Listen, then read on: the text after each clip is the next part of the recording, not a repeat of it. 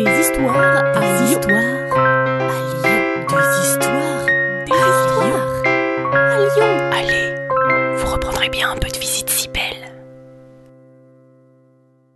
Aujourd'hui, nombreux sont les Lyonnais et encore plus nombreux les non-lyonnais qui arpentent les rues du Vieux Lyon. Mais le quartier n'a pas toujours autant attiré les foules. Mon histoire commence à la fin du XIXe siècle. Imaginez ce quartier ancien. Les riches familles qui y habitaient à la Renaissance l'ont quitté depuis maintenant bien longtemps et le vieux Lyon est peu à peu abandonné. Alors que de larges avenues sont installées sur la presqu'île, on circule dans le vieux Lyon dans de toutes petites ruelles étroites et obscures qui ne laissent pas entrer la lumière du soleil et dont les murs sont noirs de suie. Le quartier a besoin de profonds changements, à commencer par une bonne aération. Il faudrait, d'après le grand plan d'alignement des façades, élargir les rues du Vieux Lyon à douze mètres pour que l'on y circule confortablement et qu'elles soient baignées de soleil. Mais cela coûte cher, et il y a d'autres priorités. Et bientôt, la Grande Guerre éclate. Aucun projet concret n'est proposé donc pour le quartier. Quelque temps après cette première guerre mondiale, le quartier est de plus en plus vétuste. Il est aussi surpeuplé. Ceux qui n'ont pas les moyens de vivre sur la presqu'île se replient dans ce petit quartier où la densité est très grande. Les commodités modernes, eau, gaz, électricité sont difficiles à installer dans ces maisons anciennes avec d'épais murs de pierre. En 1930, une pluie diluvienne ne cesse de tomber tout au long de l'automne.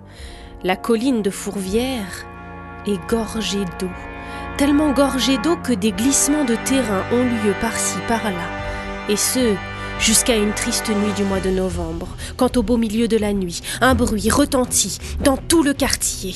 Un immense éboulement avait eu lieu, provoquant la chute de plusieurs immeubles. Les débris avaient dégringolé la colline et étaient arrivés jusqu'aux portes de la cathédrale Saint-Jean. Le lendemain matin, on comptait les nombres morts sous les débris. Ce terrible accident avait mis en lumière la surpopulation et la vétusté du quartier. Il était temps d'agir. Le maire, Édouard Herriot, le savait.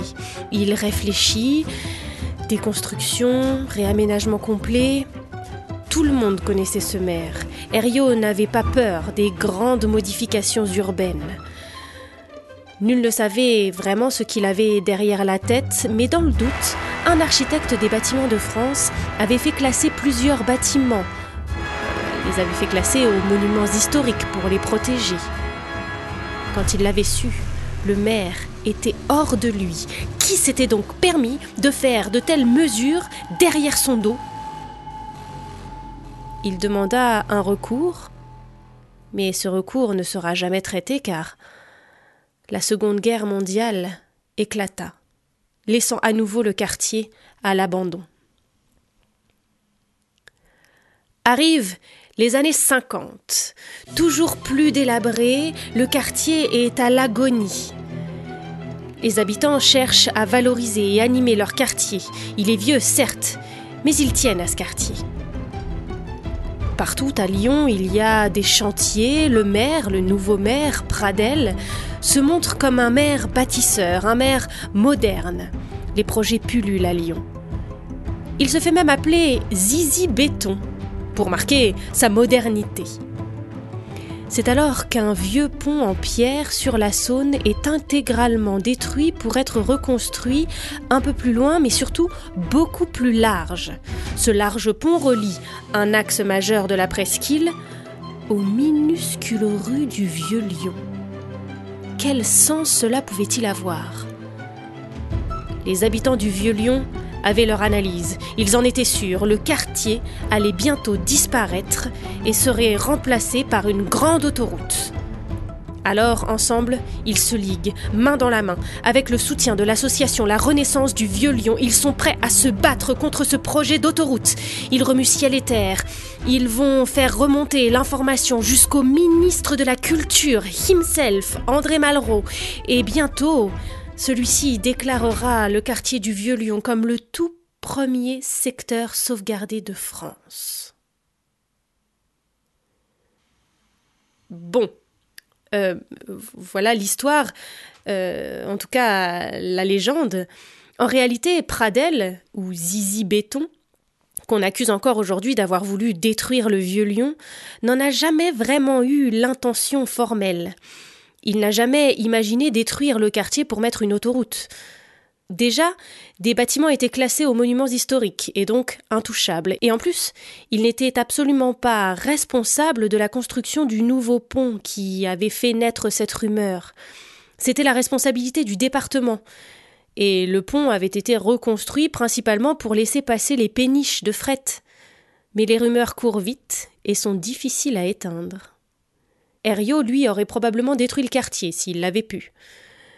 Mais dans l'esprit des Lyonnais, c'est Pradel, alias Zizi Béton, qui gardera cette image du maire qui avait voulu détruire le quartier historique de Lyon.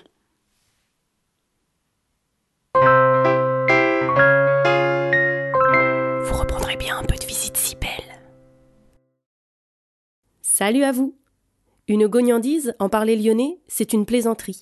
Ce podcast d'histoire, de légendes et de gognandises lyonnaises est proposé par les Visites Cybelles, visites théâtralisées et comptées à Lyon.